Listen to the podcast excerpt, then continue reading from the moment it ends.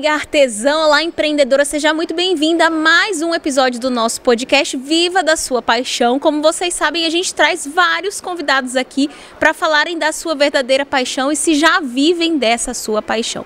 Hoje eu trouxe uma convidada aqui fora da curva, não é muito comum que a gente vai falar aqui hoje. Aposto que quando vocês pensam no universo de cervejas, de cervejarias, você pensa logo numa figura masculina. Mas hoje eu vou receber uma mulher que junto com outras duas fundaram a sua cervejaria, Cervejaria Woman. Seja muito bem-vinda, Fran! Seja muito bem-vinda e agora já se apresenta, fala quem são essas outras mulheres que junto com você fundou aí, né, juntas fundaram a Cervejaria Woman. Então, eu sou a Franciele e junto comigo a Bianca, minha melhor amiga da faculdade, a gente se conheceu lá, e a minha irmã, caçula, Emanuele, nós três fundamos a cervejaria Woman. Sim. Olha isso, gente. De onde surgiu essa ideia? Três mulheres criarem, né, fundarem uma cervejaria. Veio da paixão pela cerveja propriamente dito isso?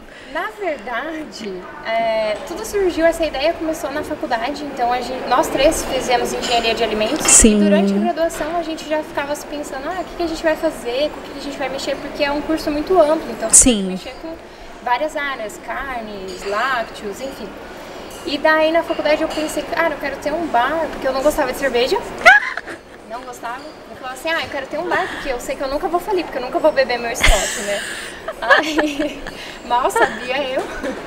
Daí fui pra Blumenau, fiz um curso de cervejeira, cervejaria artesanal, né? Cerveja, aprender a fazer cerveja em casa. Sim. Cheguei lá, eram 20 homens e eu de mulher. Nossa. Curso.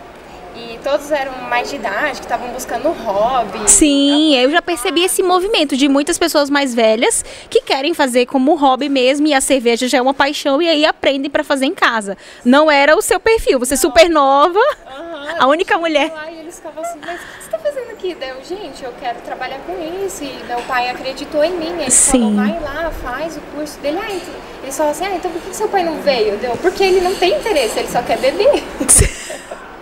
Boa. É, e daí, assim, a gente foi é, trabalhando essa ideia durante a graduação, porque a Sim. princípio eu estava no quarto ano, daí eu fui para Portugal, fiz uma especialização lá Sim. em segurança alimentar, e quando eu voltei, aí a gente começou a produzir na garagem da casa do meu pai, a cerveja. Aí minha irmã meio que entrou de gaiato, porque ela tava lá, então a gente fazia ela ajudar a gente, Sim. eram horas e horas. Aí já era você e sua amiga fazendo a produção na garagem. Isso, aham, na garagem do meu pai. É, a gente tinha uma panelinha ali de 40 litros que a gente comprou pela internet, um kit já meio que pronto. Sim. E daí meu pai investiu no fermentador, ele falou assim, não, se a primeira de vocês ficou gostosa, então eu quero ver o que vem por aí, né? Eu vou confiar que vocês vão, vão ir super bem. E daí a gente fez lá 300 litros de chopp ficou morrendo de medo. Meu Deus, o que, que a gente vai fazer com 300 litros de chopp? Será que a gente vai conseguir vender? O que, que vai acontecer, né? Sim. E daí, em um mês a gente conseguiu até antes vender tudo e a gente se surpreendeu porque as pessoas queriam comprar de novo, tinha os clientes recorrentes e a gente não tinha mais produto, nem a gente confiou que ia dar certo. Olha, a demanda veio e vocês também não estavam preparadas para a demanda que surgiu. Não, Nossa. porque a princípio era uma coisa que começou em casa, a gente não tinha essa. A gente, na verdade, até hoje nu- nunca teve esse negócio de, ah, eu quero crescer e virar uma grande indústria. Sim. A gente não quer, a gente quer, tipo, viver bem, trabalhar com isso que é o que a gente ama, Sim. é, conhecer as pessoas, conversar sobre cerveja, porque é um, é um ramo assim que está crescendo no Brasil. Muito, muito. Antes a gente falava até de harmonização com vinhos, hoje a gente já tem com cerveja, a gente vê sommelier de cerveja também. Sim. Então é um ramo novo, só que tá, tá caminhando, tá caminhando. Nossa, mas eu gostei quando eu vi o Instagram de vocês, cerveja produzidas né, exclusivamente por mulheres. Isso aí já é uma coisa incomum. Então eu fiquei muito curiosa, falei, não, preciso chamar essas meninas para virem aqui, contar de onde surgiu essa ideia, se já era. é, e acho que a faculdade que vocês fizeram, né? Todas fizeram o mesmo curso. Isso já. Dali você pensou em qual era o próximo caminho, o que, que eu vou fazer agora com essa formação. Então não é também uma escolha tão óbvia, né? Você poderia ter ido para vários caminhos, ter feito várias escolhas, desde trabalhar na- em outra indústria, trabalhar em outras empresas, mas vocês quiseram, sempre teve isso de ser dona do próprio negócio ou também foi meio que no, no sei lá, foi uma consequência desse movimento todo aí? Então, na verdade, eu já tinha trabalhado, já, desde os 16 anos trabalhava de, CLT, então já conhecia um pouco, só que eu fiz já curso de administração, então já tinha essa pretensão. Sim. Quando eu tinha, tipo, 13 anos, eu vendia doce, porque a gente morava num, num prédio aqui em Foz mesmo, e daí eu vendia doce para os outros coleguinhas, então já tinha essa predisposição para. Sim, já tinha uma veia empreendedora ali, minha gente. É, isso. E daí meu pai também sempre quis investir em alguma coisa. E daí a gente, tá, mas vai fazer o quê? O que, que a gente vai fazer da vida?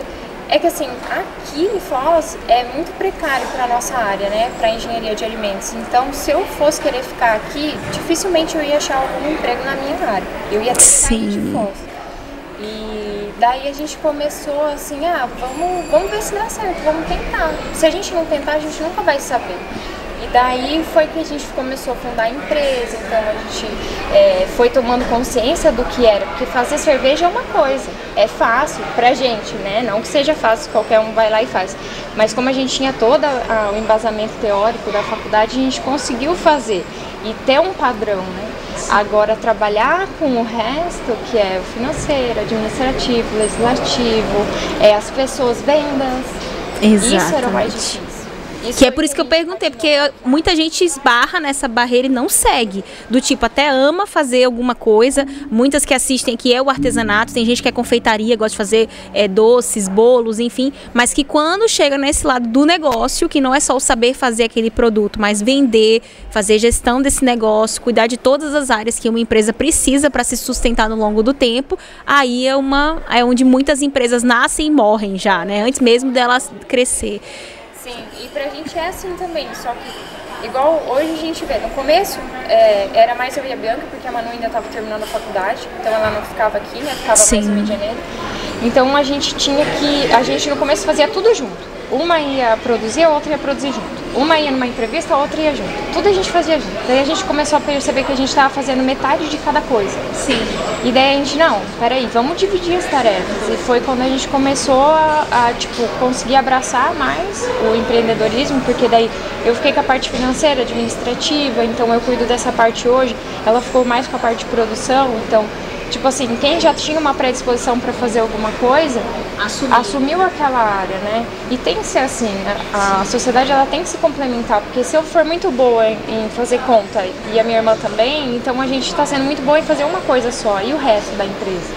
Então precisa disso, de alguém aqui, alguém ali, alguém lá, que faça o conjunto todo dar certo. Sim, concordo. E quais vocês devem ter enfrentado muitas dificuldades, principalmente no início, mas quais as dessas dificuldades você gostaria de compartilhar aqui? Porque às vezes não é da mesma área que você, mas pode esbarrar, né, em alguma. Muito obrigada, gente. Esse, esse podcast de, de férias está chique demais. Muito obrigada, viu? Pra quem não conhece ainda. Hum, Gente, muito obrigada. Esse é, é sem álcool? Só um minuto já, gente, que eu tenho que constar. Pausa no podcast. Não, porque vocês sabem que eu nem falei nesse início do episódio, mas nós estamos nessa temporada, né, Iguaçu, apresentando Foz do Iguaçu, estamos no Dream Park, mais especificamente Dream Motor Show, um ambiente cheio de motos maravilhosas, com esse clima maravilhoso, e para receber vocês, né, em alto estilo. Mas conta para as meninas as dificuldades, voltando aqui onde a gente estava. Então, no, no começo a gente teve.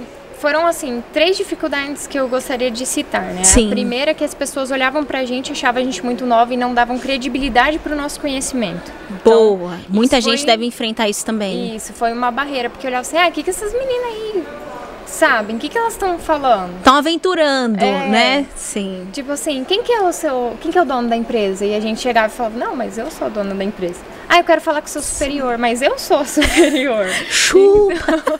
Então é, a gente teve essa, essa desconfiança no nosso conhecimento. Sim. E depois que a gente começava a conversar com a pessoa, daí sim ela entendia, opa, peraí, são elas mesmo que fazem, né? Então essa foi uma barreira assim que a gente conseguiu superar através do Instagram, porque a gente começou a postar bastante vídeo fazendo, produzindo, mostrando Muito que é a bom. gente que coloca a mão na massa mesmo. E conteúdos explicativos de conhecimento também, então falando a diferença de cerveja e chopp, para as pessoas terem noção de quem estava por trás da, daquela garrafinha, né? Sim. Daí a segunda dificuldade que a gente passou também foi a questão de por sermos mulheres, Então, é, acaba que as pessoas peraí, não, mas não é um barbudo que tá fazendo a cerveja, né? Eles já estão. Que a gente tem essa imagem tem um na nossa cabeça, né? tem. É. Já tem um biotipo, então, então assim, as pessoas ficam meio chocadas. Peraí, tem gente que super apoia. E tem gente que acaba ficando meio assim com o pé atrás. Ah, mas deve ser fraco, deve ser sem álcool, hum. deve ser cerveja para mulher só, então.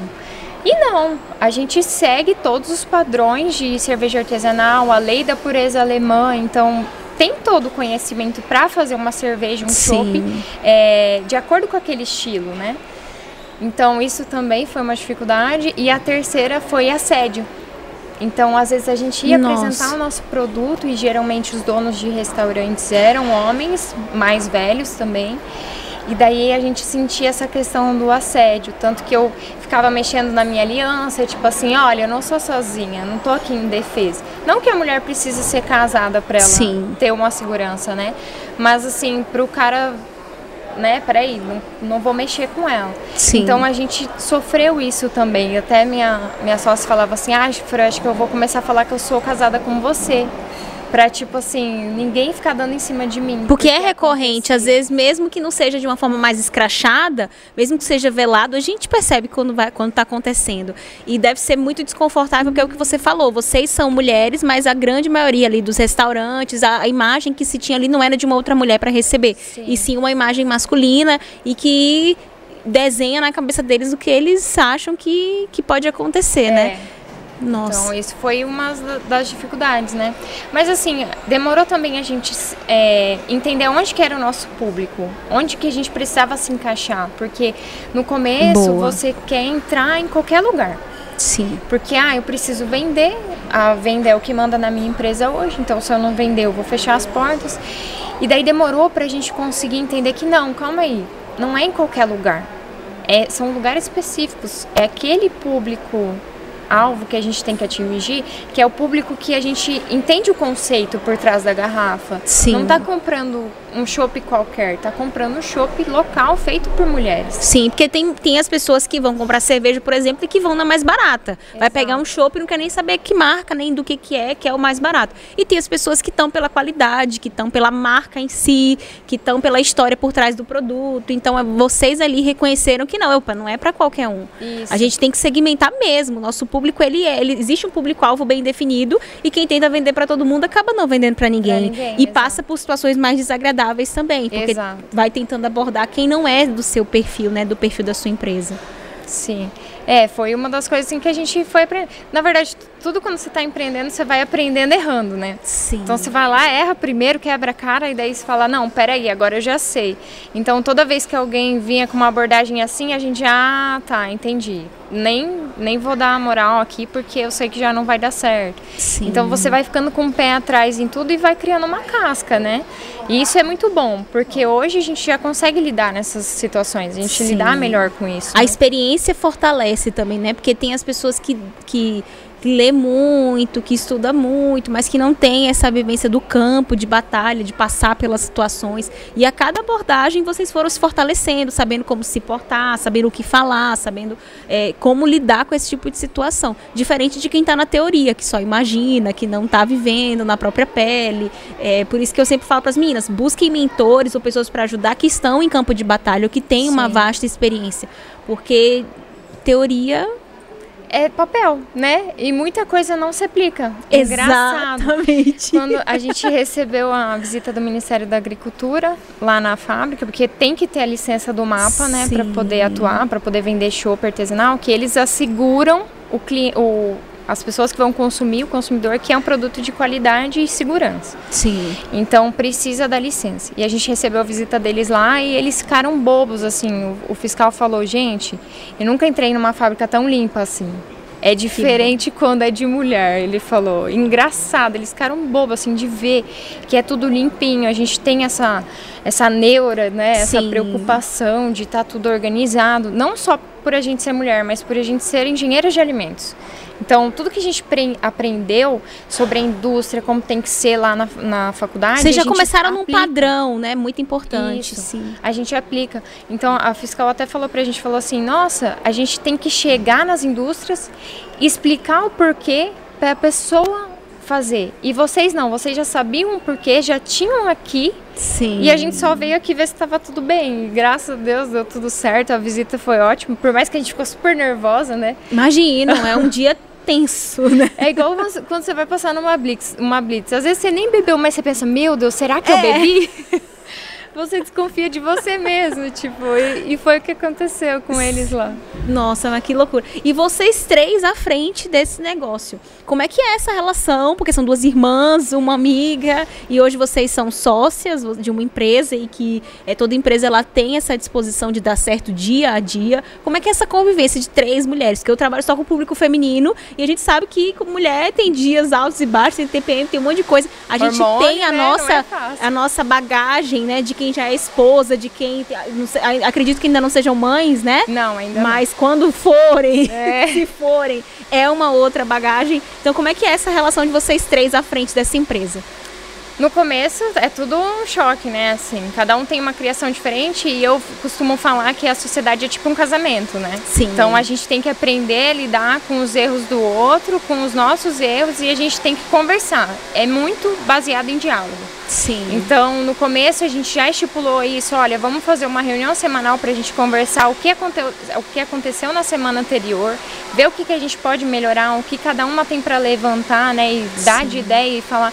Então, assim, a gente busca é, esse diálogo e todas serem ouvidas. Porque não adianta nada eu falar para ti, você virar as costas e fazer a mesma coisa que você estava fazendo, que eu acabei de te falar que me incomoda. Então, isso não vai dar certo Sim. lá na frente. Por isso que a gente busca conversar toda semana, alinhar o que, a gente tem que fazer, montar um planejamento também estratégico, porque a gente sabe que a empresa a gente está ali no chão de fábrica, mas tem que ter uma hora que você para a produção e começa a pensar o que, que eu vou fazer para vender mais, como Sim. que eu vou fazer para alcançar e momentos do ano que vocês sabem que tem uma demanda maior, porque tem Sim. uma data especial, porque tem alguma coisa que pode acontecer. Eu te perguntei dessa relação entre mulheres porque a grande maioria do meu público, 99% é mulher, e a gente gosta de ver empresas dominadas ali que tem mulheres liderando, e eu faço questão de comprar de empresas que têm mulheres à frente também. Eu sou essa entusiasta não só nas palavras, mas na atitude mesmo.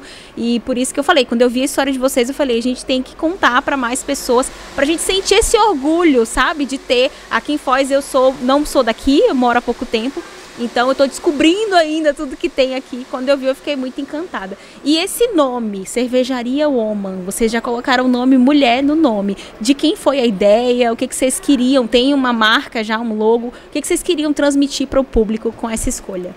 Então, a gente, por coincidência assim do destino, a gente começou a pensar no nome do dia 8 de março. Então a gente já estava ali em fevereiro, a gente fez a nossa primeira produção, a gente já tinha aprovado tal. E daí a gente começou a pensar, ah, mas como que a gente vai vender? Tem que ter um rótulo, então Sim. vamos vamos colocar um nome. E meu pai veio e falou, ah, coloca o sobrenome de vocês, vai ficar bem legal. Aí eu falei assim, ai não, eu quero uma coisa mais simples, sabe? Que a pessoa Sim. saiba o que se trata. Não tipo assim, ah, Graef me ofende, tipo... Quem que vai querer um, uma cerveja desse nome, assim? Eu fiquei, não. Assim, vamos... pro brand no longo prazo, talvez. É, sim, né? Ai, nomes, né? Mas assim, eu queria uma coisa mais fácil, que a pessoa conseguisse sim. falar de uma vez só, sabe? Não errasse na pronúncia. Boa. E, por mais que ainda acontece, né? Não, mas é uma. E, e a simplicidade hoje é, é é chave, porque às vezes a gente percebe, eu, tenho umas meninas que eu faço análise de perfil, como é que você está sendo encontrada no Google, no Instagram, enfim. E aí, às vezes, a grafia é uma coisa que pega, as Sim. pessoas não te encontram, simplesmente não te não encontram acham. pelo jeito que o, o, nome da sua marca é escrito. É, né? quanto mais fácil de falar e escrever, melhor, né? E daí a gente começou a pensar nisso e era 8 de março, e daí a gente falou assim, cara, somos mulheres e hoje é dia 8 de março. Por que, que a gente não chama de, de woman? Porque assim, em inglês fica Bem mais prático. bonito, né? Aí a gente falou assim, ah, cervejaria mulher. Ah, não, não, fico, não sou tão legal. Mas e se fosse em inglês, né? Cervejaria woman. Gente, ficou legal, ficou né? top. É, daí a gente, ah, vamos, vamos. Aí depois a gente parou pra pensar e falou assim, ah, se bem que mulheres, no plural, é women, né? Daí eu falei assim, não, mas cada mulher é única. Então vamos colocar no singular, Boa. que vai ficar legal. E tipo, vai ter tudo a ver com, com a gente, com, com a marca. As pessoas vão se identificar, né? Sim. E daí ficou, a gente falou, até no começo a gente usava o emblema da Mulher Maravilha, que era o Wzinho lá dela, do, do cinto. E daí, com o tempo, a gente foi criando uma identidade um pouquinho diferente, mas ainda assim as pessoas associam, ah, vocês são as Mulheres Maravilhas. Sim. Então, às vezes chega cliente lá e fala assim, ah, que, que é só chopp feito por mulher, não sei o que, cadê as Mulher Maravilha? Daí a gente vai, conversa. Isso é muito bom do público conhecer a história e associar, ter essas, essas imagens na cabeça delas de feminino, de umas, né? É, o- é o diferencial de vocês, não tem jeito. Sim. A qualidade de cerveja é incrível, mas tem várias cervejarias com qualidade também. Então, Sim. esse é um grande diferencial que vocês têm, né? É, o que eu falo, eu costumo dizer, cerveja boa tem em muito lugar. Então, assim, mas cerveja de qualidade, feita por mulheres. Eu acho, do jeito que a gente faz, porque nem falei isso, mas a nossa produção ela é toda manual. Toda, então a, a gente não tem uma panela automatizada, é caldeirão, mexe a mão, moe o é malte artesanal mesmo. É igualzinho você faria em casa Sim. igualzinho a produção feita em casa. Então, assim, é totalmente à mão, manual. Nossa. É trabalhoso demais, demais da conta. Por isso que eu falo, eu tenho segurança em dizer que aqui, pelo menos na nossa região, nós somos as únicas. Que faz desse modo, só mulheres Sim. e desse tamanho que a gente é, né? Que a gente é uma, uma nano, digamos assim, uma nano indústria. Nossa, gente, é muito artesanal. Então também tem tudo a ver com o nosso podcast, tem tudo a ver com o que a gente fala. Mas é nano agora. Mas quais são os sonhos? Qual é a pretensão de vocês com a marca? Você falou já que vocês querem uma vida mais tranquila. É. Tem tudo isso envolvido, eu sei. Mas deve ter um sonho, né? De onde vocês querem ver a cerveja, o chopp de vocês. Como é que é isso? Vocês têm definido? Tem. A gente tem, assim, o sonho da gente conseguir pasteurizar, então conseguir fazer com que ela seja vendida fora da geladeira. Hoje Sim. ela é vendida só refrigerada, né? Então a gente busca isso. E o nosso maior sonho é automatizar a indústria para a gente ter mais tempo para pensar em planejamento estratégico e Sim. não tanto no chão de fábrica. Porque vocês ficam muito a ainda gente na fica produção. presa né? demais na produção. Imagino. Por mais que seja dividido, cada um tem uma, uma função, só que se a gente conseguir otimizar melhor a produção e ter mais tempo, eu acredito que a gente consegue chegar muito mais longe dessa Sim, forma. sim. Só que a gente não quer crescer e ficar estupendamente grande, sabe? Porque quando você começa a crescer muito, às vezes você não consegue manter aquela qualidade, o padrão. E a gente vê isso acontecendo com colegas aqui da cidade, de outras cidades. Então a gente não quer chegar nesse nível. Vocês querem crescer estruturadas para não perder essa essência que vocês têm hoje. né? Exatamente. E também a gente pensa em dar cursos. Então a gente já fez uma vez uma experiência cervejeira. Foi super legal e engraçado. Foi um homem só. Olha, Foram, Como o público foram é nove bem mulheres e definido. um homem.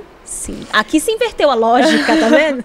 Quando você Aham. foi, era a única mulher, agora a gente inverteu. E agora, na vez que a gente deu o curso, e foi bem legal, assim, porque elas eram de áreas diferentes, é, não tinha tanto contato, só que daí lá elas perguntavam bastante, se interessavam, tinha... À vontade, se sentiu à Sim. vontade, né? se sentiram à vontade. Então, assim, é legal. A gente gosta disso também, de transmitir o conhecimento. Tudo que a gente aprendeu lá, claro que não foi fácil, né? A gente Sim.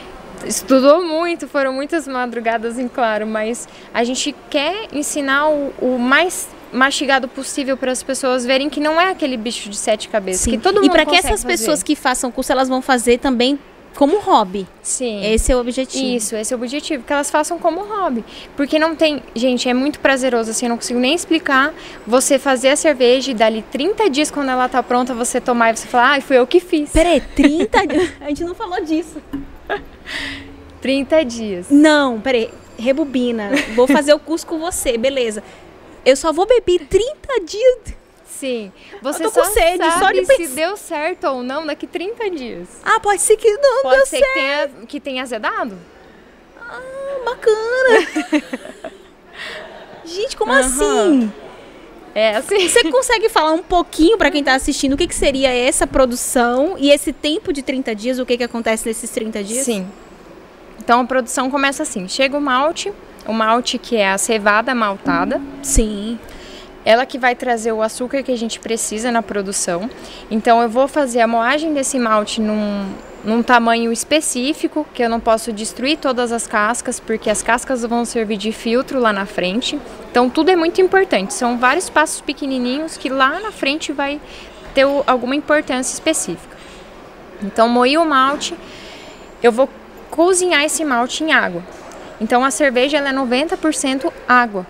Eu preciso de uma água de qualidade, então o mais importante hoje é a minha água. Claro Nossa. que todo o resto importa, mas Sim. se a água não for de qualidade, ela não for potável, ela não tiver os sais corretos, ela não tiver o pH certo, a cerveja vai ter alguma característica que não vai ser o ideal para o estilo. Então tudo isso a gente tem que buscar para saber o que, que você quer produzir. Então eu vou lá, coloco o malte na água já a 64 graus, 65 graus, deixo por uma hora esse malte ali, para que as enzimas presentes no malte elas quebrem o açúcar, porque o açúcar do malte é um açúcar gigantesco. E as leveduras, que são os micro-organismos que vão transformar esse açúcar em álcool lá na frente, na fermentação, elas não comem esse açúcar grande, elas só comem os açúcares pequenininhos. Sim, entendi. Então a enzima vai lá, quebra esse açúcar grande em açúcares pequenininhos, para lá na frente a levedura comer. E durante essa uma hora fica agindo ali, em 65 graus Celsius. Depende, tem algumas cervejas que é em temperaturas um pouquinho diferentes, mas não foge muito desse, desse range. Depois dessa uma hora, você sobe a temperatura para 78 graus e daí isso inativa as enzimas e você vai ter um filtro embaixo da panela, né? Tem uma panela, tem um filtro, todo o grão vai ficar retido aqui no filtro e vai passar só esse chá de malte. Sim. O chá, o chá de malte ele vai ser fervido por uma hora, daí que entra o lúpulo o lúpulo ele é uma plantinha que ele vai trazer aroma e amargor para a cerveja. Então, depende de cada lúpulo, você vai ter um aroma diferente e um, e um amargor diferente também. E a quantidade é muito importante. Então, se eu quero extrair amargor, eu adiciono no começo da fervura. Se eu quero extrair aroma, eu adiciono no final da fervura. São várias regras. Gente, eu tô lembrando aqui de todas as vezes que eu fui pro supermercado. Encontrei vários tipos de cerveja. Aí eu fiquei conversando com o Caíto, com meu esposo, de todas elas e saímos sem comprar nenhum, porque a gente falou, ah, não sei escolher, então. Nossa, tem tudo isso tem aí tudo na isso. produção que diferencia também isso. cada uma. Uhum.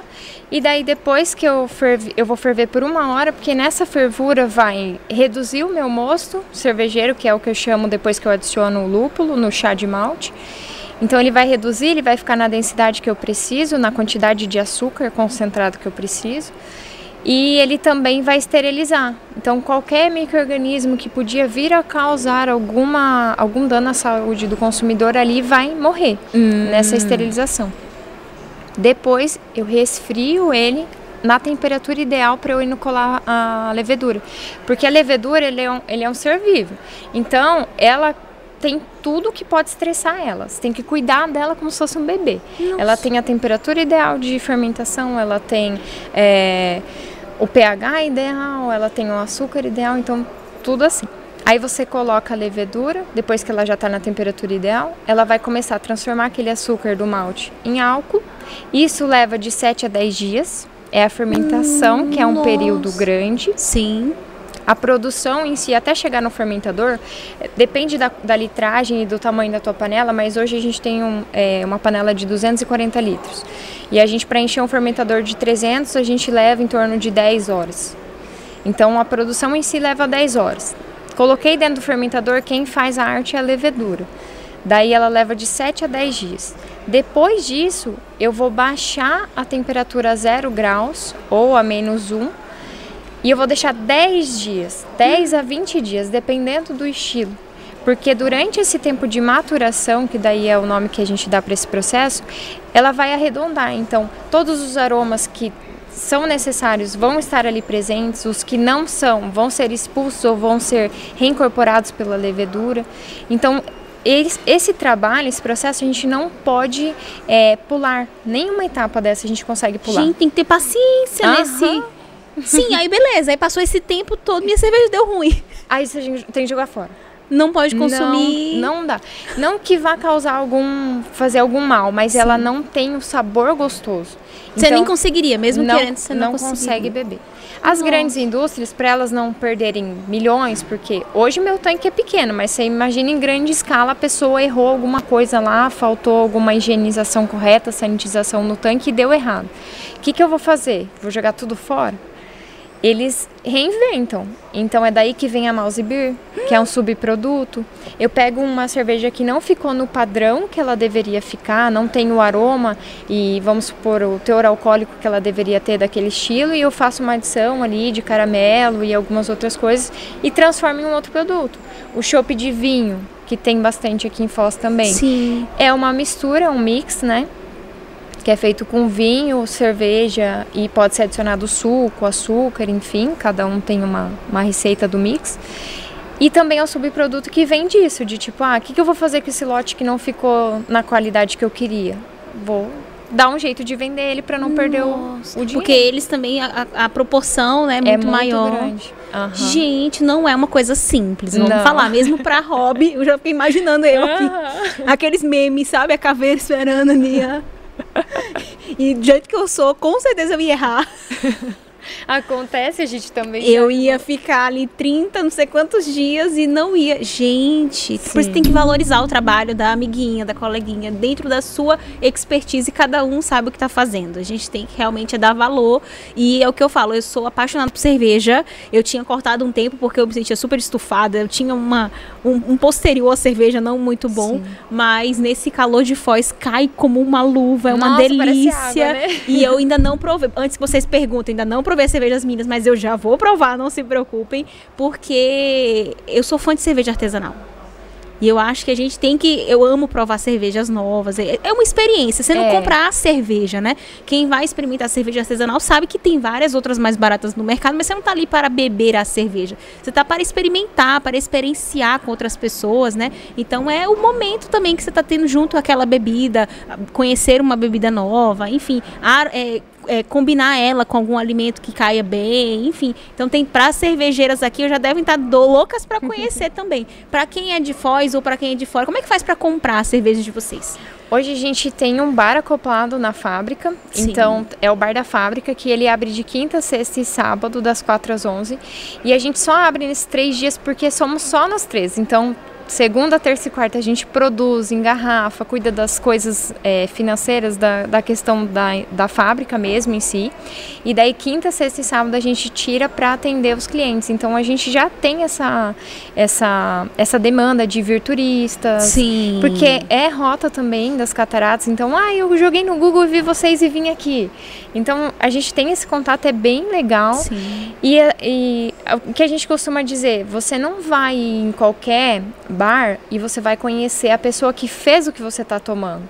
E lá você tem esse contato, então a gente percebe que as pessoas que vão lá, elas vão para conversar com a gente. Sim. Então a gente não é só não a, é que já é beber. muita bebida, mas não é só o beber, é também conhecer a história, ter acesso a quem produz, né? Isso. Então é, tem esse diferencial de você ter acesso a gente, a gente conversa, a gente gosta também de conversar, né? Às vezes troca experiências. Então Sim. já vieram cervejeiros de outro, outros lugares porque viram. Sim, fora quem já é da área, né? Que aproveita a já está por aqui, quer conhecer, quer contar sua Sim. experiência também, né? E daí eles, a gente troca esses feedbacks também para a gente entender, porque é, chega uma hora que você está tão focado ali fazendo aquilo que você está fazendo, fazendo mais do mesmo que você já faz, e que você para com a percepção do resto, né, do mundo. Então, às vezes quando eu viajo eu penso assim, ah, eu quero ir numa cervejaria, eu quero tomar a cerveja local de lá porque eu quero ver o que, que o pessoal está fazendo de Sim. diferente, entendeu? Então, tem que ter esse contato externo também da fábrica. A gente tem que tomar todas as cervejas. Então, você me pergunta, ah, já tomou aquela? Já.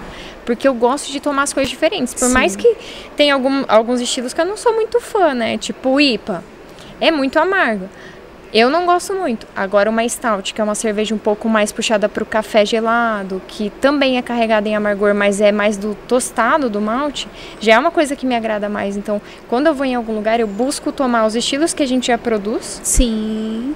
Para conhecer. E isso que acontece lá na cervejaria. Os cervejeiros caseiros vão até a gente para provar e falar: "Ah, eu fiz uma dessa também, ficou assim assim assado". Nossa, então... a, essa troca enriquece os dois lados, né? Sim. E eles acham curioso serem três mulheres também esse universo Sim. do jeito que é. Nossa, eu tô Sim, encantada, eles gente. Muitos homens eles vêm super apoiam, falam assim: "Nossa, que legal, parabéns". Então, a gente tem até esse contato com clientes, né? Por exemplo, tem alguns clientes que são recorrentes. Esses dias a gente postou lá no Instagram que a gente estava com alguma dificuldade com com um manômetro, que é uma ferramenta lá do cilindro, e um cliente falou assim: "Ah, eu vou ir ajudar vocês". Então assim, a gente a gente é muito grata que as pessoas elas veem a gente e elas querem ajudar de alguma forma, Sim. sabe? Ser útil de alguma forma. Então isso é muito legal, a gente tem um, um carinho muito grande pelas pessoas. E daí, voltando à sua pergunta, no Instagram também a gente tem a lista de revendedores e tem o nosso contato lá, que daí você consegue clicar no link da bio e encontrar a cerveja pela cidade também. Gente, tem que conhecer e outra, se for provar, tem que marcar lá, ouvindo Viva da Sua Paixão, já estou provando, menciona, porque para quem está numa empresa que está no Instagram é muito importante, né, ver os seus clientes ali, o que, que eles acharam, deixar feedbacks, eu, eu sou super aberta a feedback e eu acho que a gente cresce também com eles, né? Demais. né? A gente tem que saber o que levar em conta, o que não levar, mas receber o feedback de um cliente que provou, que experienciou ali é sempre muito importante. Olha, eu tô encantada, eu já quero, já quero provar, já lá em casa já vou montar alguma coisa para poder comprar também, para poder provar junto. É, eu vocês têm a visão de sucesso de vocês. Eu espero ver vocês muito mais longe. É, toda empresa que ela, é, ela tem energia feminina, é, principalmente depois na pandemia, é tudo que o mundo está precisando, porque existe esse carinho, existe esse comprometimento, existe essa entrega e que é muito superior a, a, ao feminino. O feminino existe a energia feminina e masculina, todos nós temos, mas é essa fe energia feminina que vai salvar o mundo. Eu não tenho uma menor dúvida. E negócios femininos têm transformado o mundo. Então, estou muito feliz de contar a história de vocês aqui. Você que está representando sua sócias também, porque com certeza estão trabalhando, então, estão dando, que a cidade está cheia, né? E tem muita gente que está assistindo que não é de Foz. Então vou pedir para você encerrar deixando um convite para essas pessoas que estão nos assistindo de todo o Brasil e mundo, porque nós temos também espectadoras que são de outros lugares, para virem para Foz, para conhecer, para visitar vocês, enfim, fica à vontade para fazer o convite. Posso olhar para a câmera? Pode. Eu, gente, eu fico nervosa. É, então, a todos que vierem a Foz do Iguaçu, não deixe de conhecer a Cervejaria Woman. Nós somos um espaço que é um espaço aberto, então é pet friendly, é um lugar bem gostoso, longe do, barulho da cidade, fica mais retirado. E lá você vai encontrar sete, oito estilos de cerveja artesanal, temos petiscos também, então não deixe de vir e conhecer as cervejeiras também. Sim. As cervejeiras mulheres, não as máquinas. É, e eu fico muito feliz do convite da Talita também, da gente poder aparecer aqui, contar um pouquinho da nossa história, porque é sempre muito válido. Às vezes tem alguma pessoa passando por uma dificuldade igual a nossa, que Sim. a gente passou lá atrás, e talvez alguma palavra vá ajudar ela Sim. a superar. Então a gente fica muito feliz de contar essa história e que as pessoas apoiem a gente também, né? É, é muito gratificante. E eu a, você falando agora, acho que é a lição maior que você deixa, não é nem se tem alguém passando pela mesma situação, mas tem pessoas que têm uma paixão e que acham que não é para elas e que não, mas isso não é comum, não tem mulheres fazendo ou será que vai dar certo? Então vocês acreditaram nisso, começaram com o que tinham começaram produção na garagem, fazendo com a, a, tudo que vocês tinham à disposição e foram crescendo aos poucos, como toda empresa que cresce com responsabilidade. Então tenho certeza que vai inspirar muita gente a fazer ó, alguma coisa ali, um sonho antigo que está ali guardado e de repente vai tirar aí do coração, vai tirar da gaveta e vai trazer para a prática. Então muito obrigada pela história de vocês. Quero dizer para todo mundo que vocês sigam lá para acompanhar o crescimento dessa empresa também e não percam os próximos episódios que a gente vai trazer muita gente legal aqui de Foz do Iguaçu.